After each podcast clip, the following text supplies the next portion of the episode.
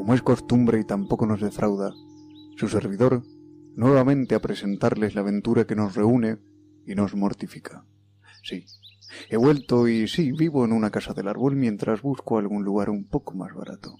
Pero gracias, y luego de una negociación intensa entre los dirigentes del sindicato de aventuras y mi apoderado, hemos retomado la senda de la vanidosa palabra para reflotar la empresa que, como es natural, vaya a saber qué loco detrás del loco nos argumenta. Ya puede verse desde aquí. ¿De dónde? ¿De dónde? ¿De dónde? Del campanario, niños. ¿Cómo desperdician preguntas y saliva? Ya puede verse, decía, en perfecto salticado, al Saltoris, yendo a buscar a su amigo Juliorg, como tantas otras veces.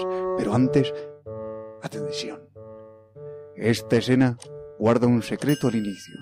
Si usted, abuela experta en estas cuestiones, reproduce la cinta al revés, podrá oír nombres de arcángeles, demonios y algún que otro eructo de hechicero. El resto se lo pueden ustedes imaginar. ¡Despierta, Julior, despierta! ¡La vida es un tuco fuerte!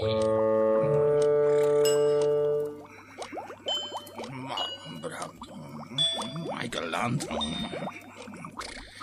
Francine Armas. ¡Julior!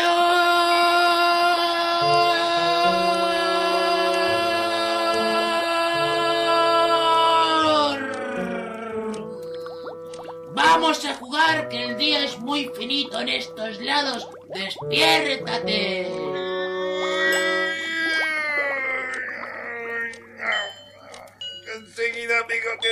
Soñando con la gloria. Sus alas y gaviotas. Deberé despertarlo con algo.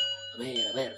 Ya sé. Enviaré este águila mensajera con el recado. Despierta, Julior, despierta. La vida es un tuco fuerte. Levántate, que hoy es la gran fiesta gran, la celebración del tuco. ¿Cómo es que se dice? Más picante que un cornarrando pueda soportar. Ve, noble ave. Ve, entrégale a mi amigo el mensaje. Yo solo hago envíos a larga distancia. No me hago responsable del mensaje ni del destinatario. Ya cierra el pico a butarda. Pago con la corner card. Está bien, ahí voy. Son comunes los recados aguilares entre estas gentes. Nada mejor que recibir el día con los besos cantos de un ave. ¡Despierta, Julio! ¡Despierta! ¡Desayuno de campeones! ¡Oh! Delicia del altiplano. También son un manjar indiscutible. Así es. Sea Saitorig. ¿Hablabas de comida? Claro que sí, Julior. Hoy es la gran fiesta gran del Tugo Cornerlando. Ya baja, o no ganaremos ni mierda. Y ya tengo el pollo. Dame un momento. Ya estoy contigo, Saitillas. Les enseñaré lo que es una receta. Y momentos después. ¿Pero por qué estás tan gordo, Julior? Ayer eras una lombriz. No es grasa, son músculos por haber estado estudiando mi fórmula del tuco perfecto. Mira esta panza, Saitori, pero mira cómo se mueve. Es hipnótica, Julior, pero vamos, hoy es un día importante. Los mejores tucardos de todo Cornerland se medirán en la feria. ¡Vamos! Pero no tan rápido, amigo. Me cuesta mover ambas piernas a la vez. Y así, a paso de gorda parten nuestros héroes a la feria. El día del Tuco Cornerlando los espera no sin sorpresas. Pero eso lo veremos después de esta suculenta introducción.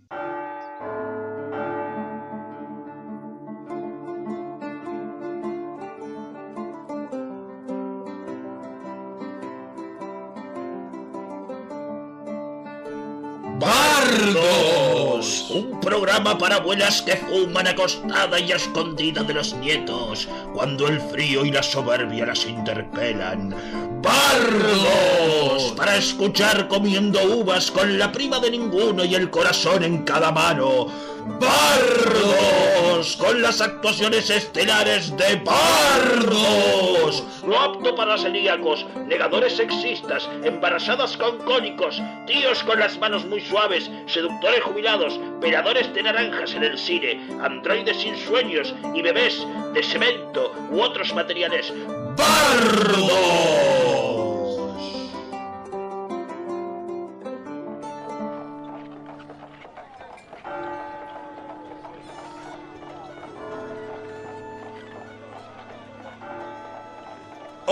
Qué lindo es el ambiente de la feria, con sus colores, con sus olores y con sus... Winde Tarahuelo Corporation se atreve a anunciar que ha finalizado el sorteo de los gazebos y sus respectivos eh, lugares. Eh, Todos los no mencionados en la lista deberán montar su caldero en el piso. Gracias por no comprender, pero acatar igual manga de ignoraros de la vida y de la muerte. Eh, número uno. Doña Margarita Sánchez de Winterwheel, gracias por su visita. Me cago en la... Diantres, tías, diantres. Tranquilo, Julio. Según la posición de los dos soles, debido a la temperatura con respecto al nivel de fantasía de este mundo y sobre todo basándome en las tres liturgias del libro de la poetisa Ingrid Pifia sobre las bondades de la lenga, creo que deberíamos parar la olla por aquí. Pero mira cómo revuelvo, Saitoric. ¡Oh, oh, oh, oh! ¡Claro que sí! Todos los ingredientes a la vez. ¡Oh, oh, oh, oh! ¡No, no! Julio, ¿qué haces? Venga, Julio, toma, toma, toma esto, es todo lo que tengo. Sea, Nicolaios. ¿Sea? ¿Y qué es esa cara de pocas turbas, Julio? ¿Acaso no es suficiente? Sea, agradece, Nicolaios. Ah, ¡eh, Santoris! ¿Qué haces aquí? ¿Qué haces tú aquí? Yo vine con Julio. No es posible. ¿Qué dices? Si he estado preparando manjares y recolectando especias con Julio todo el día. Nadie estaba con Julior. Yo solo respondo al caldero. La receta milenaria del Julior se alejaba de parecerse a una salsa maestra y sin embargo mucho era parecida a un jamón de curanto. Pero los hombres poco parecía importarles, todo era vino de lenga de reserva y pa' tener chistes azules bajados de tono como solo comparten los buenos amigos. Yo no he venido aquí de paseo. Hagamos el mejor tuco jamás inventado. Necesitamos ese botín, sí o sí. Julio, revuelve. Nicolayos, más especias. Venga. Narrador, echa ese agua del manantial. A la orden.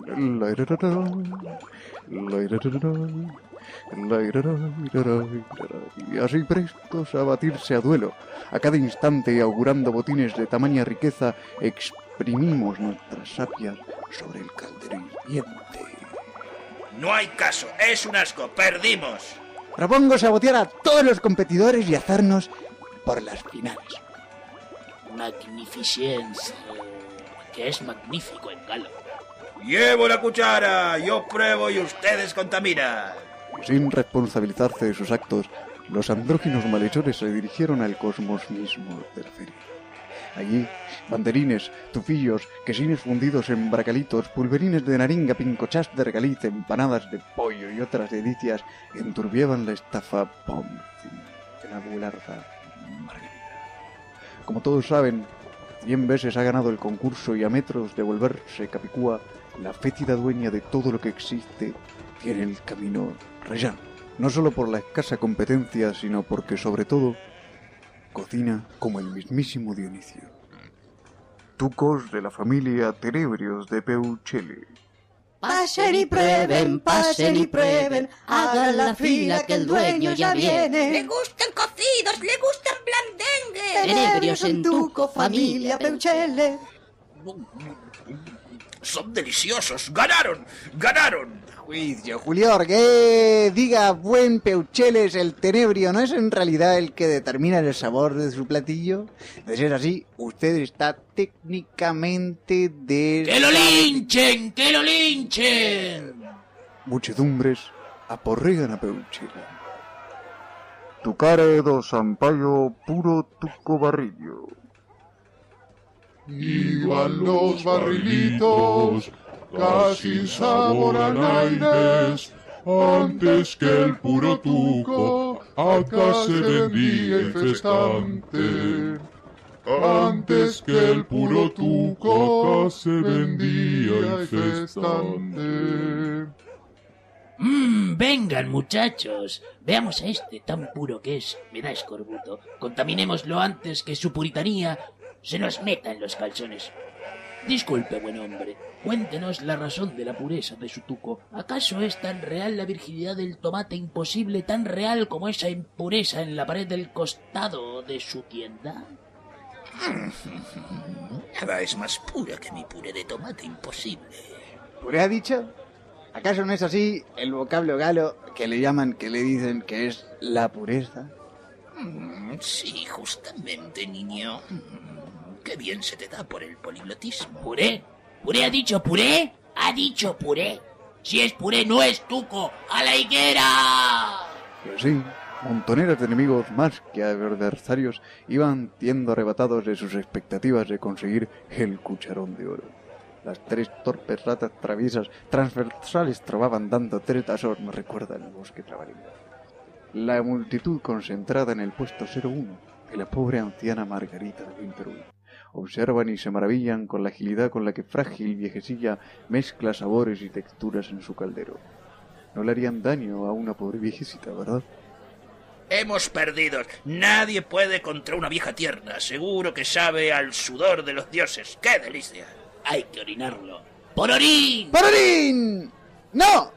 Guarda esos sectores. Debemos jugar limpio, amigos. Mira esos ojitos de abuela trizada. Me sentiría mal por dañar su sopa. Perderíamos popularidad si nos descubrieran, por acaso. No, hagamos trampa. Pero, pero, pero miren. En la página mm, 2450 del suplemento Cornarlando de Casa y Pesca se hace mención al ingrediente de ingredientes, el laurel de la oreja de un poeta laureado y vivo. ¡Oh!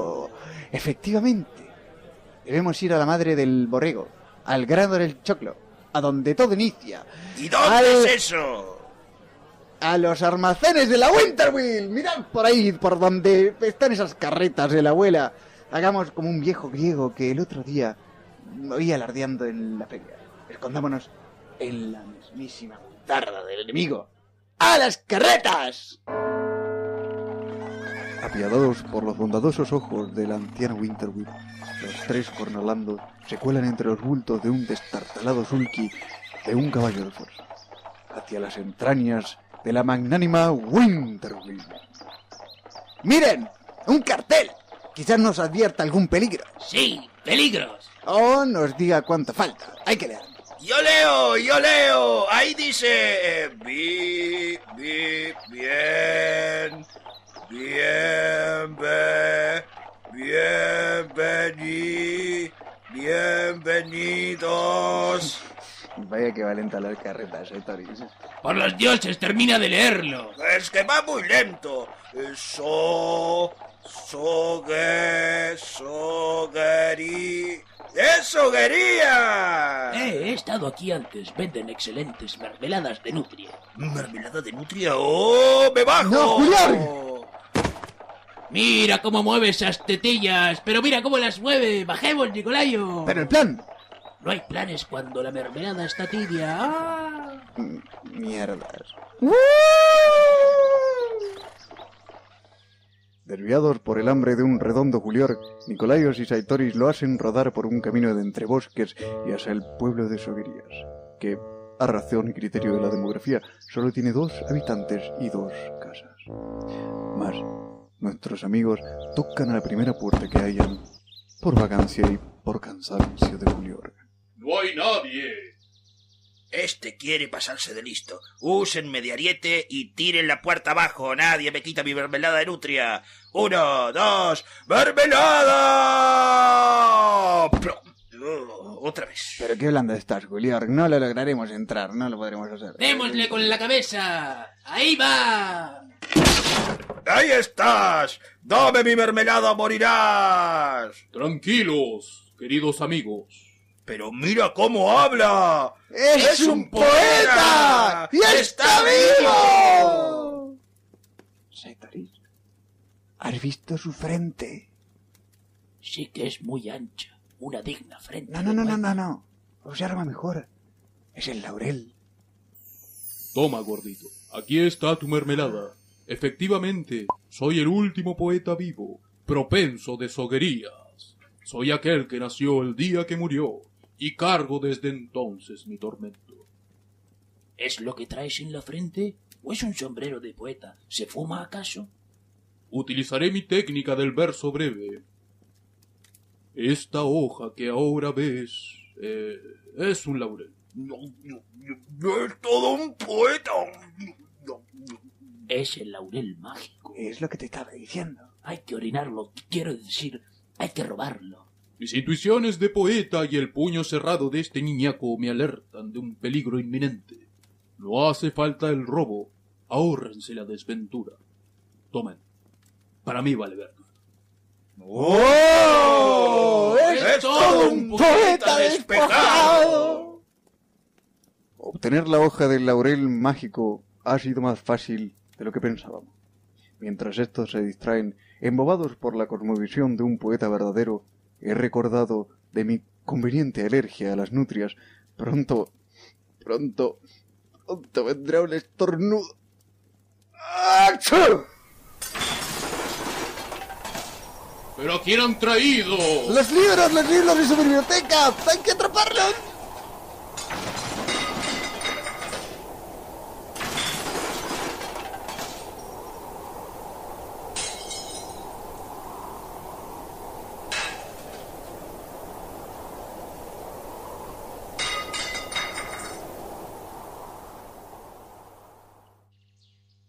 ¡Qué sacudón! Como aquellas noches en el barco. Ha sido una fuerza extraña de esas, pero supongo que son normales las tormentas en las casas de este pueblo. Ya es tarde, tomemos la hoja y vámonos. Hay que ganar el concurso. ¿La hoja? ¡Ahí! ¡Por la ventana! ¡Se escapa! ¡Uf! me he cansado. Es ese amigo suyo. Intenta atraparla. Efectivamente, intento atrapar la hoja del laurel mágico, pero me es imposible. Como el tiempo se me escurre entre los dedos, está hecha de crolofila y fantasía y yo tan etéreo. ¿De, de qué? ¿De qué estoy hecho? Necesito de sus carnosas manos para atraparla y la hoja planea ya sobre Ultramonte y, y por estar en observación por el sindicato de aventuras y a minutos de ser vetado, practico una serie de elipsis, las pocas que me han dejado utilizar, que lleven a estos tres barbados hacia la hoja. Sin explicar nada de propenso, que eso lo narre el franquero. Haré que los tres, Julior, Nicolaios y Saitoris, estén ahora en el mismo atravesando un pantano desprovisto de alimanias, donde la hoja del laurel desciende a tres centímetros de la mano del más gordito.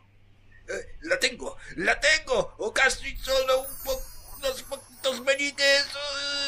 Tres centímetros eternos y que lo separarán perpetuamente del tesoro hasta que no baje de peso. Mejor otra cosa. Pongamos la hoja posada en la mano del gordito.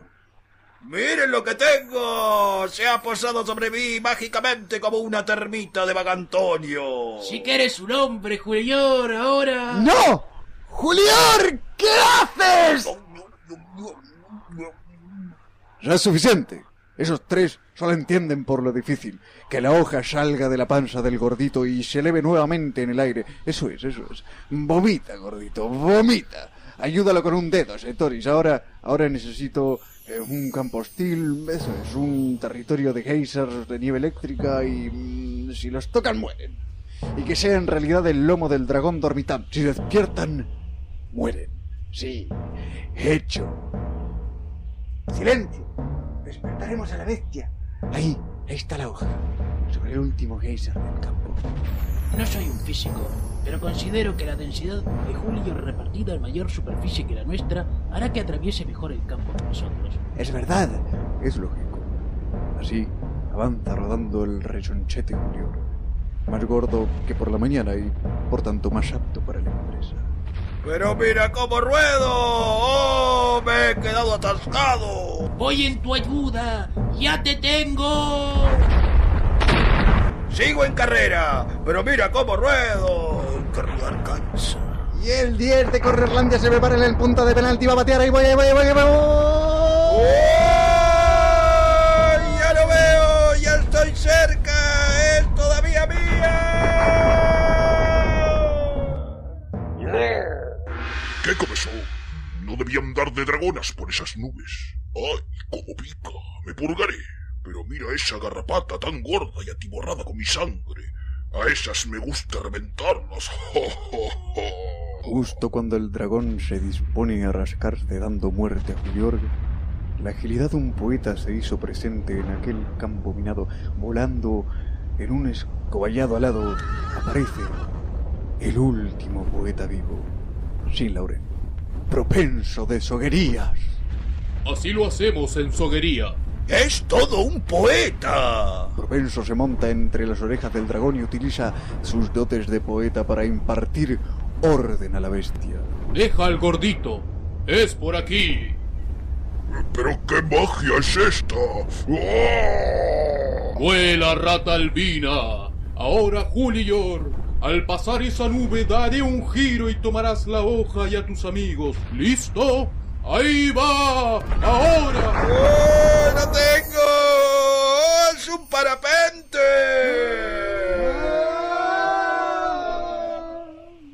La fuerza centrífuga del giro, sumada al impulso del geyser y el peso de Julior, hace que el viaje en la hoja del laurel, cual aerodinámica vela, sea amable y sin turbulencias. A destino van los tres, por fin, planeando sobre Ultramonte y más allá.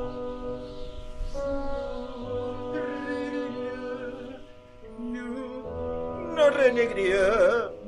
Pero mira esa calvilla, mira esa calvilla, vamos a escupir. ¡Escupiré este chicle! Es chicle de lenga. ¡Chao, peladito! Adiós, eso sí que se pega. Ey, Julián, esa no es tu casa. Claro que sí, pero mira esos tejados, hay que poner unos parches. Se le está cayendo el techo. Ey, esa es mi casa. ¿Y quién es ese hombre que entra? Eres tú, Saetoris. Oh. En otro momento, claramente. Ahí a lo lejos veo la feria. ¡Qué maravilla! Esos colores. Vamos directo hacia ahí. No quisiera quedar. Quiero quedarme aquí contemplando. Quisiera volar como ese humo de estopa que están batiendo en ese caldero tan caliente. Oh, me da sed. Quiero beber estopa. Cuidado con las chimeneas. A mí todo me da hambre.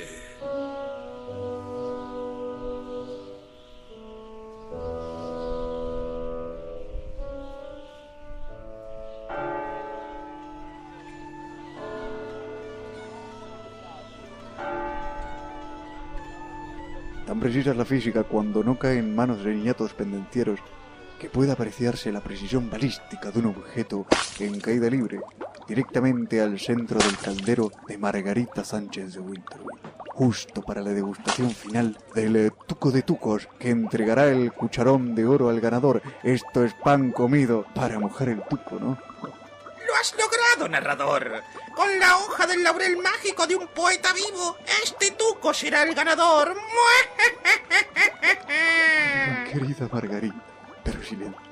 Ya llegan los jueces con el cucharón. El noble metal se hunde en el espeso tuco. ¡Qué maravilla! Y qué mala suerte de encontrar a estos tres antes que al manjar. Eso ha estado increíble. Pero Julián, estás flaco de nuevo. Es que estaba muy caliente ese caldo. Se me ha derretido la guatía. ¿Dónde está la hoja? Creo que la ha desintegrado el mero mismísimo tucardo, maldita sea. Hemos perdido. Tranquilo, Julián, ahí viene el veredicto. Excesivo uso de laurel y grasa de animal indefinido. Mi puntaje es cero. Pero imposible.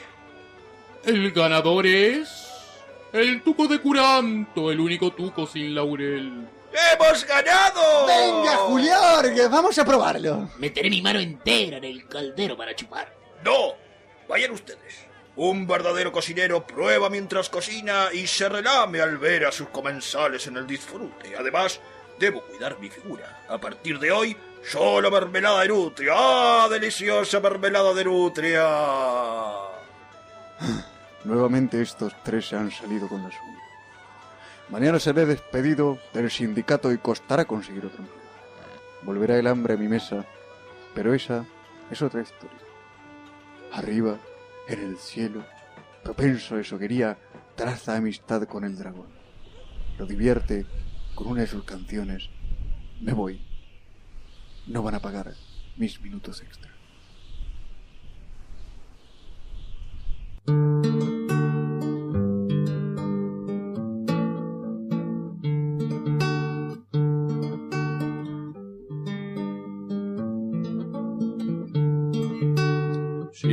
Buscáis la moraleja, nunca la conquistarás. Entre un dragón y un poeta, estas cosas te hallarás. Una canción para un dragón, tres cornerlandos que dan pavor, una ancianita mala y mezquina, las mentiritas de un narrador.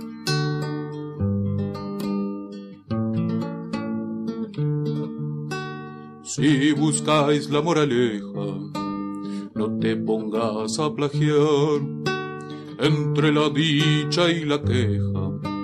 Lo mejor es inventar una canción para un ladrón, tres paladines y un hondogor. En su sobran espinas, todas me pinchan esta canción.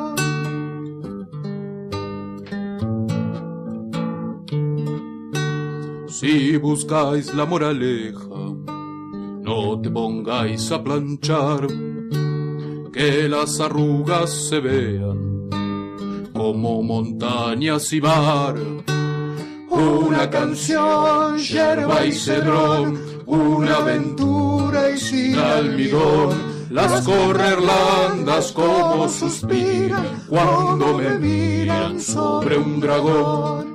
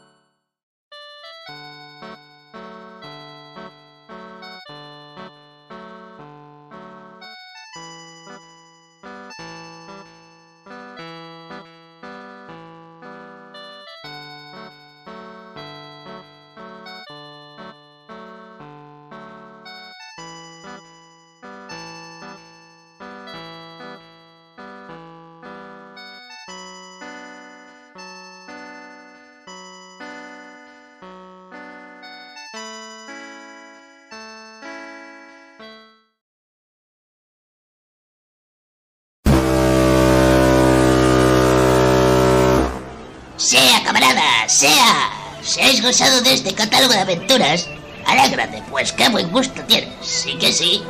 Sube el garfio si estáis de acuerdo y afíliate a nuestra tripulación. Que largo es el camino de los bardos y hace falta compañía.